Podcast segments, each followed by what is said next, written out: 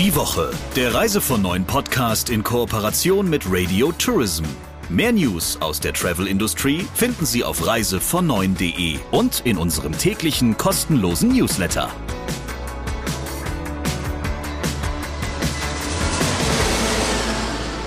Herzlich willkommen zurück. Das ist eine neue Ausgabe des Reise von Neuen Podcasts. Natürlich, wie jede Woche, mit dem Chefredakteur und Host dieses Podcasts, Christian Schmicke. Und natürlich mit Radio Tourism Chefin Sabrina Gander. Letzte Woche hatten wir, oder du vor allem, eine Dame im Interview, die versucht hat, so ein bisschen so die Lanze zu brechen für die Hotellerie und gesagt hat, eigentlich ist das nur ein schlechter Ruf, aber in Wirklichkeit sieht es viel besser aus. Wir haben uns schon gedacht, dass das auch ein bisschen polarisierend wird und es gab Anrufe und Mails dazu. Und es freut uns natürlich immer sehr, denn her mit Ihrer Kritik, mit Ihren Anregungen, mit Ihren Kommentaren. Lieber Christian, wie kann man sich bemerkbar machen bei uns? Ja, unsere Kontaktdaten sind auf unserer Homepage ganz gut einzusehen und ansonsten können sich Menschen, die zu unserem Podcast eine Meinung haben, auch gerne direkt an mich wenden per E-Mail an christian.schmicke.globi.de. Diese Woche wird es nicht weniger spannend. Es sind zwei ganz junge Damen, mit denen du gesprochen hast.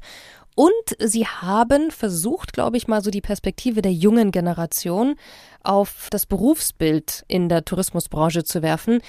Und ich weiß ja nicht, wie es dir ging, aber ich hatte schon ein oder zweimal den Gedanken, na ja, ob das wirklich alles so realistisch ist, was sie sich wünschen. Was war deine Meinung denn? Ja, ich fand's lustig. Ähm, die beiden sind ja Vertreterinnen äh, der berühmt-berüchtigten Generation Z und über die wird ganz viel geschrieben, was die alle wollen und was die nicht wollen und wo deren Präferenzen liegen. Hm, deshalb habe ich mir gedacht, es wäre schön, mal mit zwei Menschen zu reden, die genau dieser Generation angehören. Und das ist bei Katrin Kamrath und Bettina Brink genau der Fall. Dann würde ich sagen, hören wir jetzt mal rein. Sie haben übrigens auch noch einen ganz wichtigen Hinweis, wann Sie sich auf wen bewerben. Also dranbleiben bis zum Schluss. Und danach gibt es natürlich wieder ein kurioses Fundstück. Jetzt erstmal der Talk der Woche. Hallo Bettina und hallo Katrin. Hallo. Ich grüße euch. Schön, dass wir heute zueinander finden für unser Podcast-Gespräch. Zu Beginn würde ich euch beide bitten, ganz kurz zwei, drei Sätze dazu zu sagen, wer ihr seid und was ihr macht und was euch mit der Touristik verbindet. Vielleicht fangen wir alphabetisch an bei Bettina. Genau, also ich bin Bettina Brink, ähm, aktuell noch Studentin im Bereich International Management mit der Vertiefung Tourismus an der FH Südwestfalen im schönen Sauerland. Und parallel arbeite ich aber eben auch schon Vollzeit im Tourismus, aktuell eben im Marketing und, und in der ähm, Touristinformation in einem Kurort. Genau. Ja, hallo auch von mir. Ich bin Katrin Kamrath und ich studiere Tourismusmanagement gerade im letzten Semester an der Hochschule Heilbronn und nebenbei arbeite ich als Werkstudentin im Marketing bei Beyond Bookings. Wir sind ein Startup aus Frankfurt. Und genau, was mich mit der Tourismusbranche verbindet, ist auf jeden Fall meine Leidenschaft für das Reisen. Okay, und ich habe gerade gemerkt, Katrin, bei Beyond Bookings sagst du schon wir. Interessant. Also. ja. ja, wir wollen uns heute ja mal ein bisschen darüber unterhalten, was ihr, was Vertreterinnen eurer Generation vom Arbeitsleben von guten Arbeitgebern und von ihrer beruflichen Zukunft so erwarten. Aber natürlich ist das Arbeitsleben ja nur ein Teil des ganzen Lebens. Wie wichtig es ist, darüber können wir uns sicher später noch austauschen. Aber vielleicht sagt ihr mir mal kurz, jede von euch, drei Dinge, die euch persönlich im Leben sehr wichtig sind. Ja, dann starte ich einfach direkt wieder. Also ich finde persönlich ist mir äh, ein guter Freundeskreis eben auch sehr wichtig. Also dass ich halt neben der Arbeit Personen habe, auf die ich mich verlassen kann, die mit mir durch dick und dünn gehen, mit denen ich halt Spaß haben kann, äh, Sachen erleben kann und einfach mit denen ich auch was verbinde. Ähm, ich finde es auch sehr wichtig, dass ich halt irgendwas in meinem Leben erreiche oder mache, was mich irgendwie begeistert wo ich irgendwie fasziniert bin, dass ich halt diese Tätigkeiten ausübe. Das muss für mich gar nicht unbedingt die Arbeit an sich sein. Das kann auch irgendwas sein, was ich in meiner Freizeit oder so mache. Mhm. Weil ich finde halt, irgendwas brauche ich, wofür ich halt irgendwie brenne, wo ich halt voll hinterstehe und wo ich drin aufgehe. Und ähm, dann finde ich halt auch ja, ne, es geht halt trotzdem irgendwie immer ums Geld. Also man muss halt sich irgendwie ähm, finanziell halt schon über Wasser halten können. Und ich finde es halt schön, wenn man eben im Leben nicht nur sich selbst finanziell absichern kann, sondern halt, dass so viel eben da ist, dass man halt auch andere damit ja finanziell absichern kann. Ob es jetzt die Familie oder andere Personen sind, das sei mal irgendwie dahingestellt. Ja, für mich sind die drei wichtigsten Dinge im Leben, also zum einen einfach Gesundheit äh, für mich selbst und vor allem eben auch für die Menschen, die mir nahestehen. Dann eben ist mir auch die Zeit mit meinen Freunden und meiner Familie sehr wichtig, ähm, dass man die Beziehungen pflegen kann. Und, und mein dritter Punkt ist tatsächlich einfach glücklich zu sein. Also im Sinne von, dass ich mein Leben ausnutzen kann und in vollen Zügen genießen kann. Und das beinhaltet eben zum einen das Reisen, aber eben auch, ja, dass man wirklich für seine, einfach brennt und glücklich sein, so sein Leben zu führen, wie es ist und auch Sachen zu ändern, die einen eben stören oder unglücklich machen. Und ähm, genau. Für irgendetwas zu brennen scheint euch beiden wichtig zu sein. In der Tat. Dann lasst uns doch mal kurz in die Arbeitswelt einsteigen. Was macht denn für euch beide einen guten Arbeitgeber aus? Ihr habt ja beide jetzt so erste Erfahrungen im Arbeitsleben gesammelt und studiert nicht ausschließlich. Insofern könnt ihr da sicher auch schon ein bisschen aus dem Nähkästchen plaudern. Aber was ist wichtig? Was macht einen guten Arbeitgeber aus, Bettina? Also für mich sind es gute Kommunikationswege. Also ich habe das bei anderen Arbeitgebern festgestellt, dass das nicht so gut ist. Und äh, ich finde, es sollte jeder die Informationen bekommen, die er bekommen sollte und sollte auch nicht irgendwie ja, bestimmte Bereiche irgendwie übersprungen werden, weil man sagt, okay, die betrifft das nur so am Rande und äh, deshalb müssen wir das ja nicht explizit irgendwie mitteilen. Und ich mhm. finde auch, eine Hierarchie an sich ist natürlich gut, aber sie sollte und auch notwendig, aber ich finde, sie sollte so flach wie möglich halt irgendwie gehandhabt werden, sodass der Arbeitgeber nicht über allem steht. Wir wissen das, dass der über uns steht, er ist schließlich unser Arbeitgeber, aber auf der anderen Seite finde ich es halt trotzdem wichtig, dass die Person oder die Personen sehr nahbar sind und uns trotzdem halt eben, ja, versuchen, uns irgendwie auf eine Ebene zu holen, sodass man dann halt auch gut miteinander arbeiten kann und trotzdem eine gewisse Wertschätzung natürlich bekommt. Also ich finde, Wertschätzung ist mhm. ein super wichtiges Thema und mir auch sehr wichtig. Ich möchte nicht jeden Tag gelobt werden und sagen, wie toll ich meine Arbeit mache, keinesfalls.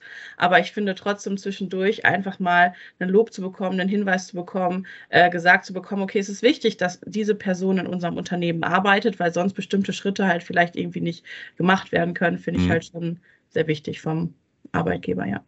Du hast jetzt viel genickt, Katrin. Siehst du das ja. ähnlich? Ja, total. Also ich kann mich den Aussagen von Bettina sehr anschließen. Und zum letzten Punkt zur Wertschätzung. Ich finde so ein einfaches Danke, hey, du machst einen echt guten Job, das äh, motiviert einen ungemein. Und es ist ja auch jetzt nicht, dass man irgendwie jemanden Honig ums Maul schmieren mag, sondern einfach mal das zu hören ist wirklich sehr schön. Und ähm, genauso wichtig finde ich aber auch konstruktive Kritik vom Arbeitgeber, weil genauso kann man sich dann eben auch weiterentwickeln. Und finde ich es eben auch gut, wenn ein Arbeitgeber eben auch einen Raum, für, äh, einen Raum gibt, um sich weiterzuentwickeln. Und ähm, ja, andere Punkte sind auf jeden Fall, dass man Flexibilität und Freiheiten genießen kann. Also eben die Geschichten wie Homeoffice ähm, finde ich super. Ähm, oder dass man mal remote von irgendwo auf der Welt arbeiten könnte mhm. zum Beispiel. Dann ähm, finde ich auch gut, ähm, wenn einem äh, Verantwortung und Vertrauen geschenkt wird, dass man auch irgendwie eine Stimme hat im Unternehmen, vielleicht mal mitentscheiden darf und ähm, ja, einfach auch gehört wird ja, was auch ein anderer Punkt ist, ist auch eine faire Bezahlung. Also, dass man sich halt auch seiner Arbeit entsprechend dann auch in diesem Sinne ähm, fair belohnt und äh, wertgeschätzt fühlt. Ähm, genau. Du sprachst gerade von konstruktiver Kritik, Katrin. Wie ist das denn mit der Kritik? Habt ihr selbst von euch den Eindruck, dass ihr gut und leicht damit umgehen könnt oder ist das schwierig? Ja, wir müssen es lernen. Ne? Also ich glaube, es ist halt ein Lernprozess, äh, gut damit umgehen zu können. Aber ähm, ich glaube, das ist auch okay, wenn wir da jetzt am Anfang vielleicht nicht äh, direkt super perfekt mit umgehen. Aber mhm. es gehört halt wirklich dazu. Und wie Katrin schon sagte, nur so lernt man eben. Also man muss darauf eingehen, man muss damit umgehen zu lernen und äh, das dann eben umzusetzen, was dort im Gespräch eben mit dem Arbeitgeber angesprochen wurde. Und ähm, deshalb, es muss halt auch angewandt werden. Ich glaube, wenn das halt immer nur Solarifari gemacht wird oder äh, durch irgendein Hintertürchen angesprochen wird, dann kommt es halt auch nicht unbedingt so an, wie es halt nachher sein sollte. Und ich finde deshalb das schon auch einen wichtigen Punkt und ist es halt ein Lernprozess. Ja, voll. Und halt einfach auch, das wird ja dann sollte dann hoffentlich auch natürlich einfach respektvoll formuliert werden und ähm, einfach so, dass man daraus da auch wirklich lernen kann und das auch anwenden kann. Genau. Ja, ihr habt beide gerade gesagt, dass zum einen Wertschätzung für euch ein sehr, sehr wichtiges Thema bei der Arbeit ist. Also, dass, dass ihr merkt, die Menschen, mit denen ihr da zusammen seid, die sind auch froh, dass ihr da seid und die finden eure Rolle wichtig. Ihr habt aber auch über Geld gesprochen mm, und natürlich über, über Freiheiten und äh, flexible Möglichkeiten zu arbeiten. Das ist ja schon ähm, ja, ein durchaus hoher Anspruch insgesamt. Wo seht ihr denn, ihr redet ja bestimmt auch mit ähm, euren Mitstudierenden häufiger mal über die Arbeitserfahrungen, die ihr oder die die so gesammelt haben, die größten Defizite in der touristischen Arbeitswelt aktuell, sofern ihr das einschätzen könnt? Ja, ich glaube, die Touristik hat halt aktuell mit einem schlechten Image auf jeden Fall zu kämpfen. Also es wird immer nach außen gezeigt, okay, man muss sehr viel arbeiten, man bekommt aber für die vielleicht starke körperliche Arbeit und lange Arbeitszeiten aber recht wenig Geld. Und ich glaube, das ist schon das, was gerade so, sobald man halt eben als Externer, der so gar nichts mit dem Tourismus eben zu tun hat, ähm, mhm. damit wird man eben als erstes konfrontiert.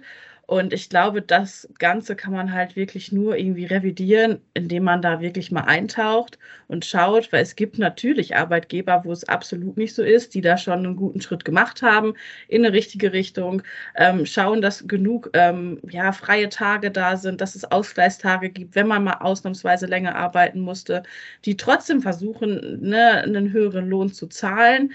Mhm. Klar ist das ein Prozess, der bestimmt noch nicht am Ende angekommen ist, aber ich glaube schon, dass auch die Touristikbranche erkannt hat, dass das sehr, sehr wichtig ist, dass man in die Richtung gehen muss, dass dann Wandel stattfinden sollte. Und wenn der stattgefunden hat und das transportiert wurde an die jüngere Generation, ich glaube schon, dass dann das Image sich auf jeden Fall auch wieder wenden kann. Genau, und was mir auch so ein bisschen noch aufgefallen ist, dass halt viele ähm, Tourismusabsolventen auch teilweise aus der Branche mittlerweile abwandern, eben genau aus diesen Gründen wie Arbeitsbedingungen oder ähm, zu niedrige Löhne.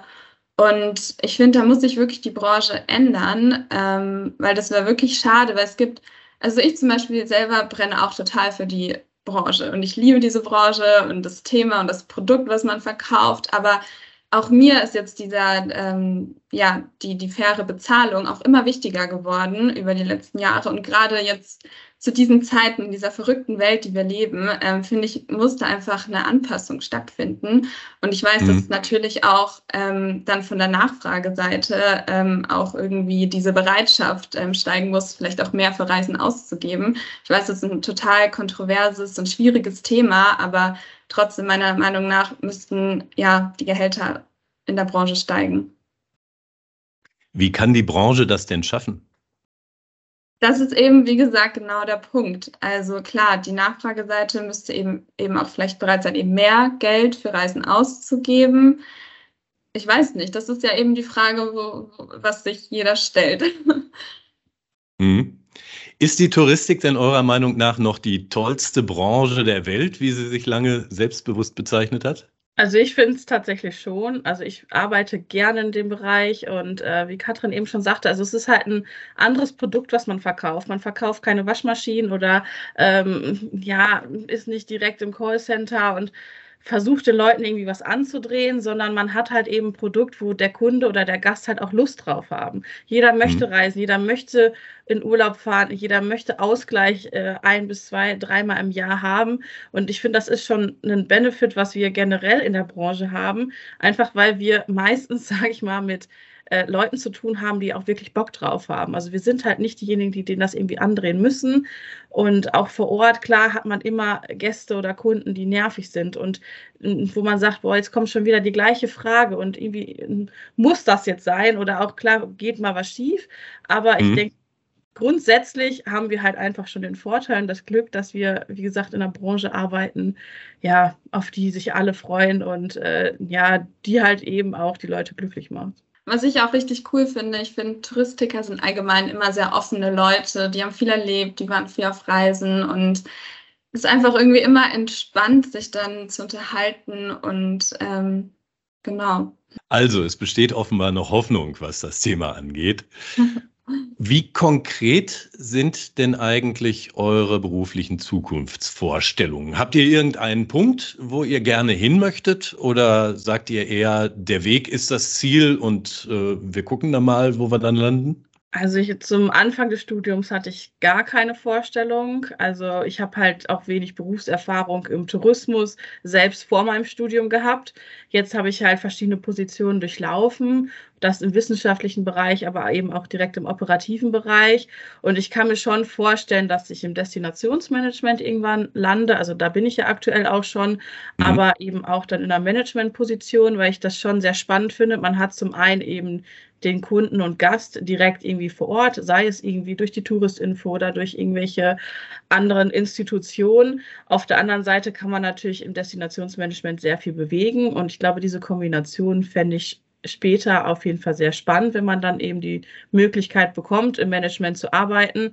Auf der anderen Seite weiß ich aber, dass äh, im Tourismus nichts äh, für immer ist und dass man so oft die Chance bekommt zu wechseln oder mal irgendwo anders reinzuschauen und dass das definitiv ja keine Branche ist, wo man 40 Jahre in der einen Position und in dem einen äh, Beruf arbeitet, sondern dass man so viele mhm. Möglichkeiten hat, überall reinzuschauen und zu wechseln und äh, dafür wäre ich auf jeden Fall auch bereit. Ja, bei mir ist es ähnlich. Also ich würde jetzt auch nicht sagen, ich äh, werde jetzt genau da in diesem Bereich für 50 Jahre arbeiten, sondern ich möchte auch noch viel ausprobieren, viele neue Fähigkeiten und Wissen mir aneignen.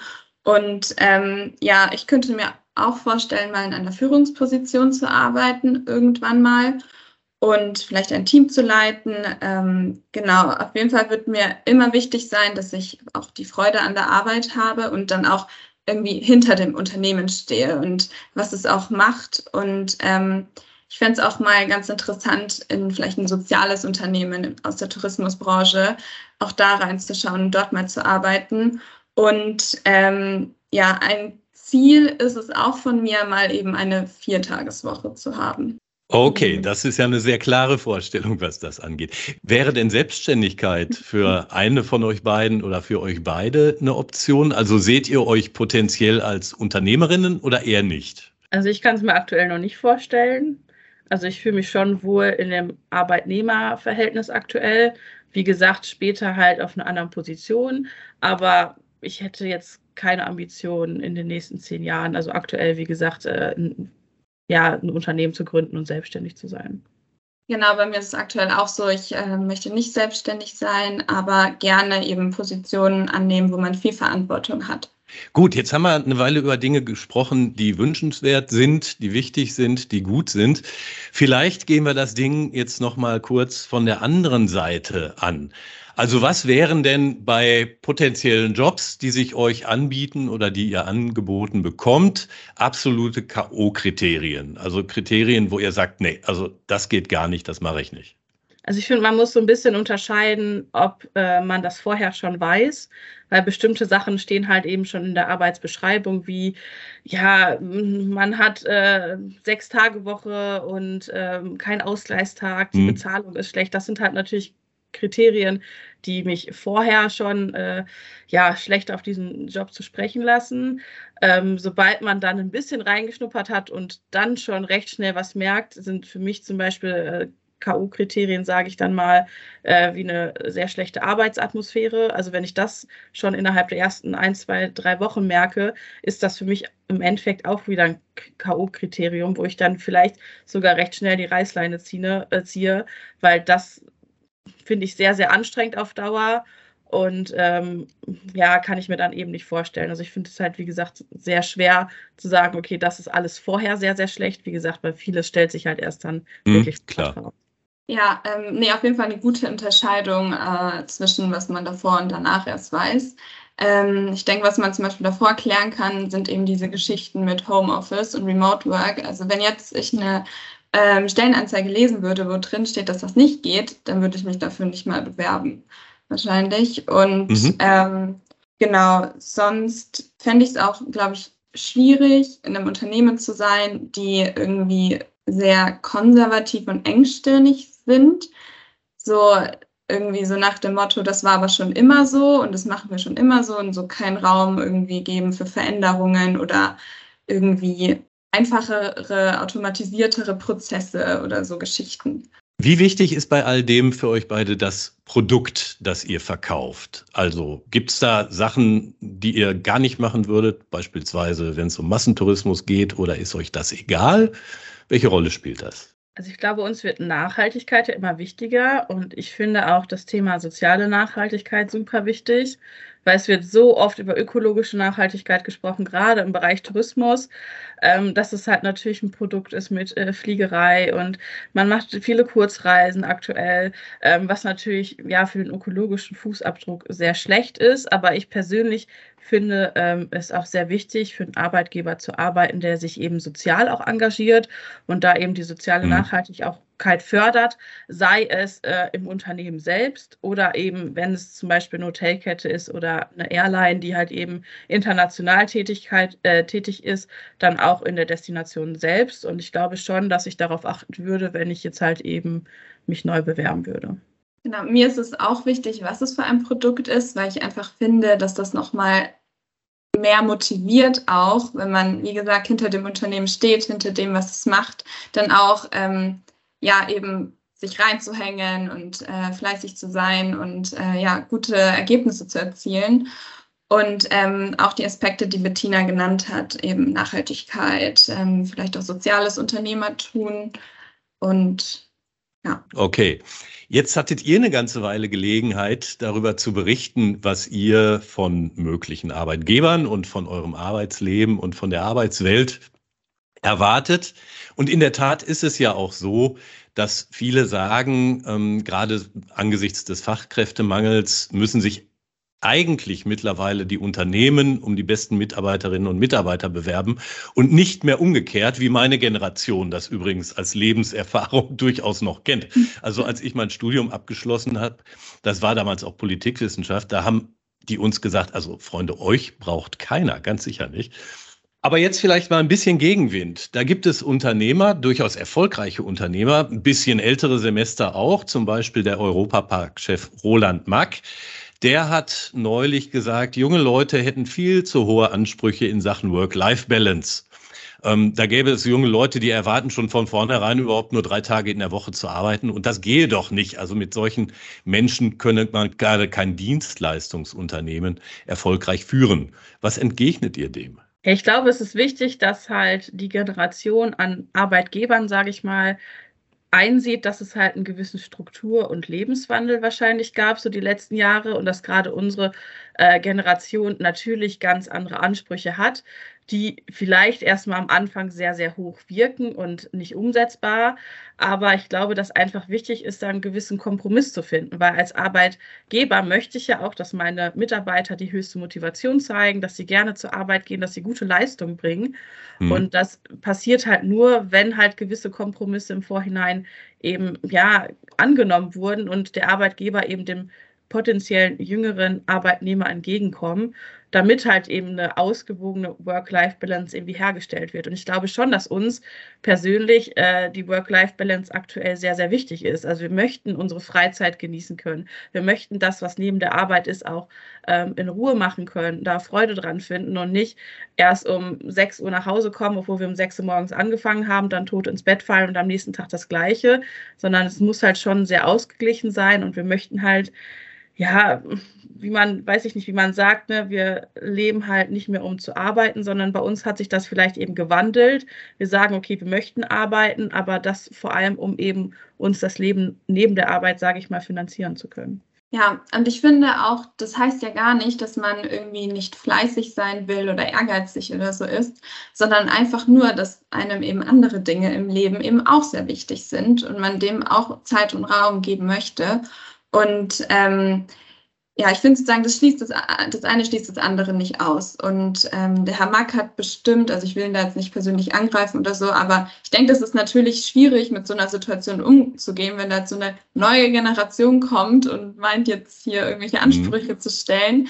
Aber ähm, ja, ich finde, ähm, man müsste sich dem irgendwie ein bisschen annähern, das versuchen auch zu nach, nachzuvollziehen und zu verstehen und ähm, genau. Da könnte sich ja auch mancher älterer Kollege oder mancher ältere Kollegin ein bisschen ungerecht behandelt fühlen manchmal, ne?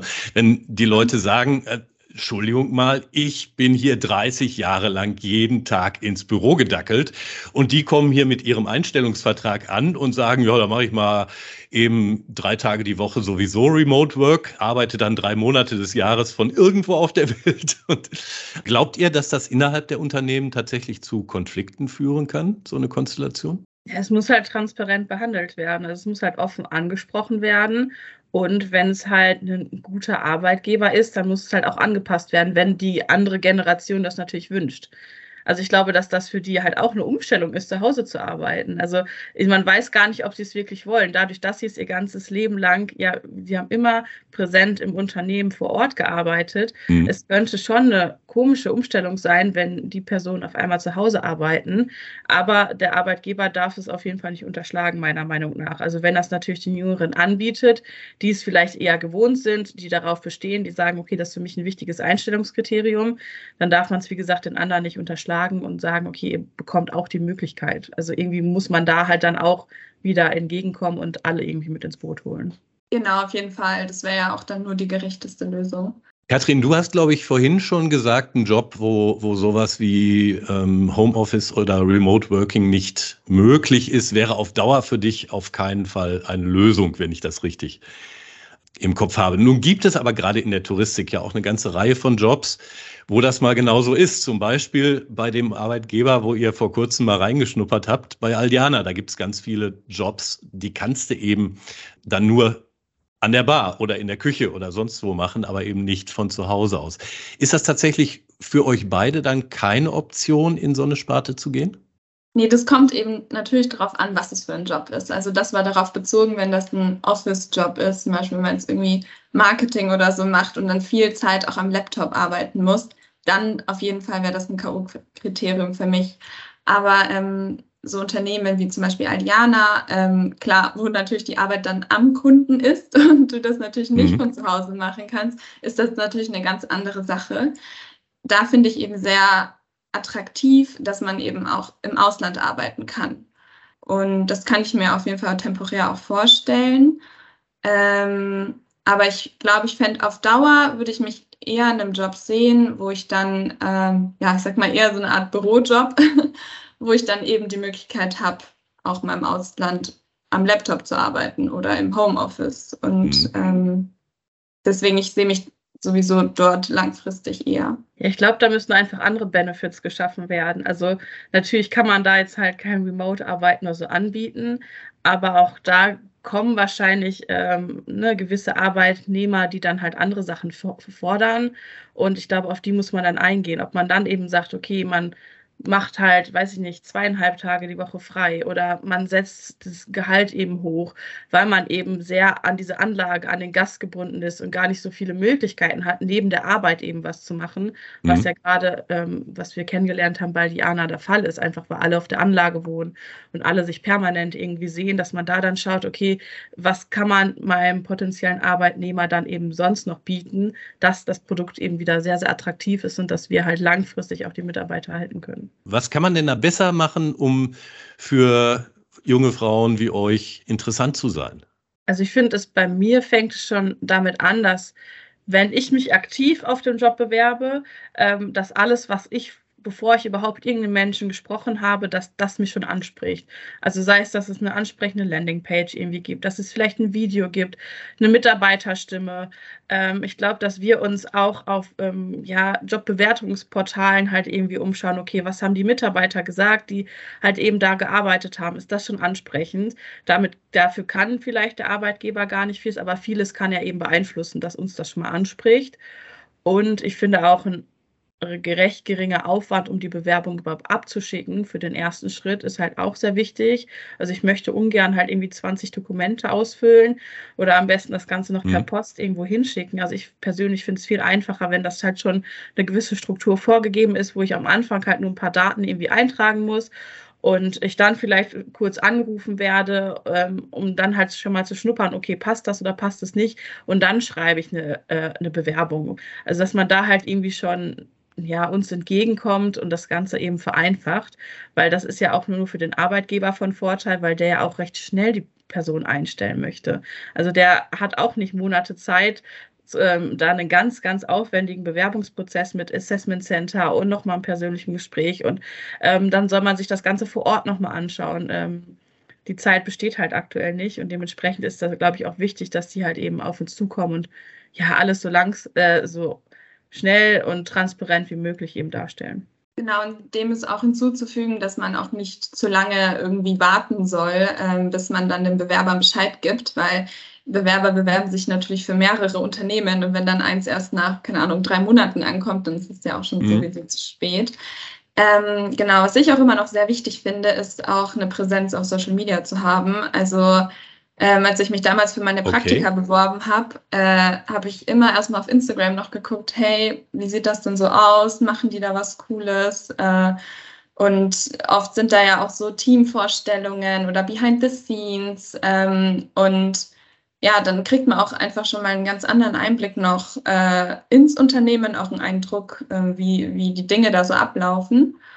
Und ich finde, das ist auch heutzutage eigentlich ein Muss. Kommt natürlich auch wieder auf die Branche an und ob es irgendwie B2C oder B2B ist, ähm, dann auch welche Kanäle man nutzt. Aber ähm, ja, soll, sollte auf jeden Fall gemacht werden. Und was ich dann auch gut finde, ist dann jetzt, wenn man dann wirklich im Bewerbungsgespräch auch ist, irgendwie coolere Fragen zu stellen. Also nicht diese Standardfragen, dieses, was sind deine Stärken und Schwächen, sondern mal irgendwie aus anderen Perspektiven. Zum Beispiel, ich wurde mal gefragt, ähm, ja, was würden denn deine Freunde sagen, äh, was du an dir ändern solltest? Oder ähm, hatte irgendwie eine ganz spannende Case Study und ähm, ja, finde halt auch wichtig, wenn dann auch der, äh, ja, der potenzielle Arbeitgeber auch schafft, da irgendwie eine entspannte Gesprächsatmosphäre zu schaffen und ähm, den, den Bewerber auch abzuholen. So, hey, wir sind ein cooles Unternehmen ähm, und du kannst ganz entspannt auf Augenhöhe jetzt hier ein bisschen mit uns quatschen. So, genau. Oha, ich sehe schon, dass da jetzt der eine oder andere noch eine ganze Menge Hausaufgaben vor sich sieht.